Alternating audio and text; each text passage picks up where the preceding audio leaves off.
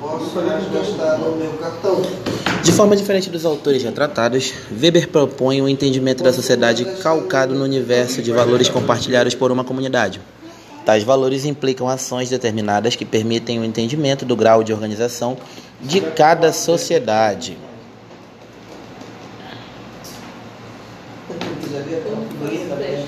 Ao partir de tipos ideais, Weber procura dimensionar as sociedades que se aproximariam ou se distanciariam destes modelos.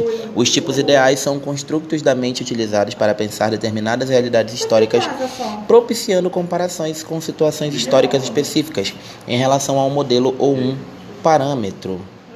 De acordo com Weber, até determinado momento, na cultura do Ocidente, o trabalho era visto como um castigo de Deus.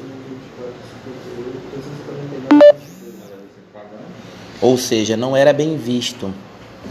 Dessa forma, por muitos séculos, persistiu a ideia de que o trabalho não era de maneira valorizado como deveria pela sociedade ocidental. Contudo, a reforma religiosa, mais especificamente, em sua linha protestante não luterana, teria mudado a visão em relação ao trabalho, valorizando-o, colocando-o como caminho para a compreensão da escolha divina. Se o homem fugisse do pecado, se trabalhasse e conseguisse por meio do trabalho acumular riquezas, teria nisso o sinal da eleição divina, da predestinação ao paraíso. Conceito weberiano de ação social.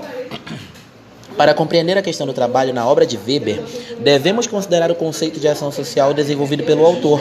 Para ele, a ação social é a capacidade do indivíduo de agir em uma dada sociedade, baseando-se sempre em sua necessidade de se relacionar com os outros. Para que uma ação social tivesse curso, o seu embasamento se encontrava nos valores portados pelo indivíduo, ou seja, de acordo com seus valores, era sua forma de agir. Isso quer dizer, a postura desse indivíduo era levada em consideração. A valorização do trabalho na ética protestante. Por muito tempo, a noção de trabalho esteve presa à ideia de castigo e de mal humano, pois a obrigação de trabalhar representava um fardo pesado ao homem. Sendo assim, os indivíduos que conseguiam escapar do universo do trabalho podiam se sentir ou serem vistos pelo conjunto social como os melhores. Por isso, eles representavam a elite da sociedade. Esta concepção aristocrática de vida teria permeado boa parte da história humana, conferindo ao trabalho um desvalor. Nesse sentido, embora as atividades produzidas envolvessem uma razão, esta pouco influenciou o desenvolvimento de uma vida integrada e pontuada pela racionalidade. A austeridade e a praticidade das roupas de muitos burgueses de Amsterdã figuram de forma emblemática na obra Os Síndicos da Guilda dos Alfaiates de 1662, ocasião em que Rembrandt retratou homens abastados vestidos inteiramente de preto, colarinhos e punhos brancos, seguindo o modelo da chamada moda puritana. É dessa forma que podemos compreender que, para Weber, uma mudança histórica importante estaria atrelada à reforma religiosa, pois este movimento estabeleceu o valor do trabalho individual.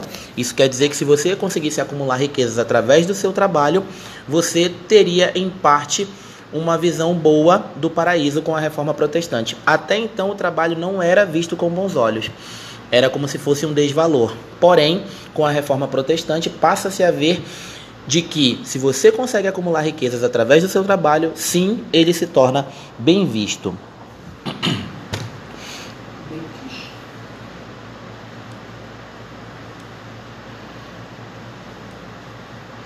Trabalho e Ética Protestão, na visão de Max Weber. Ele faz uma análise sobre essa reforma, né, de como essa visão é, muda a respeito do trabalho. E, ao mesmo tempo, não adianta você também ser um bom trabalhador se você não for um, um bom devoto. Então você será considerado como preguiçoso em sua profissão, pois não acham tempo para os seus santos deveres. Ou seja, você deveria tanto ser bom na questão do trabalho, assim como também responder com seus deveres cristãos, para que assim a sua vida estivesse toda alinhada. Salário e lucro. Trabalho remunerado sempre existiu ao longo da história da humanidade. Contudo, o trabalho assalariado se tornou o tipo de remuneração característico da economia capitalista. Para se entender adequadamente a importância do trabalho assalariado no capitalismo, é necessário que haja uma reflexão sobre sua relação com o lucro e com o consumo. Por exemplo, quando se pretende trocar dois carros por uma casa, deve-se ter um termo de medida, uma espécie de régua para medir o valor dos dois carros e da casa. A partir daí, a troca torna-se possibilitada.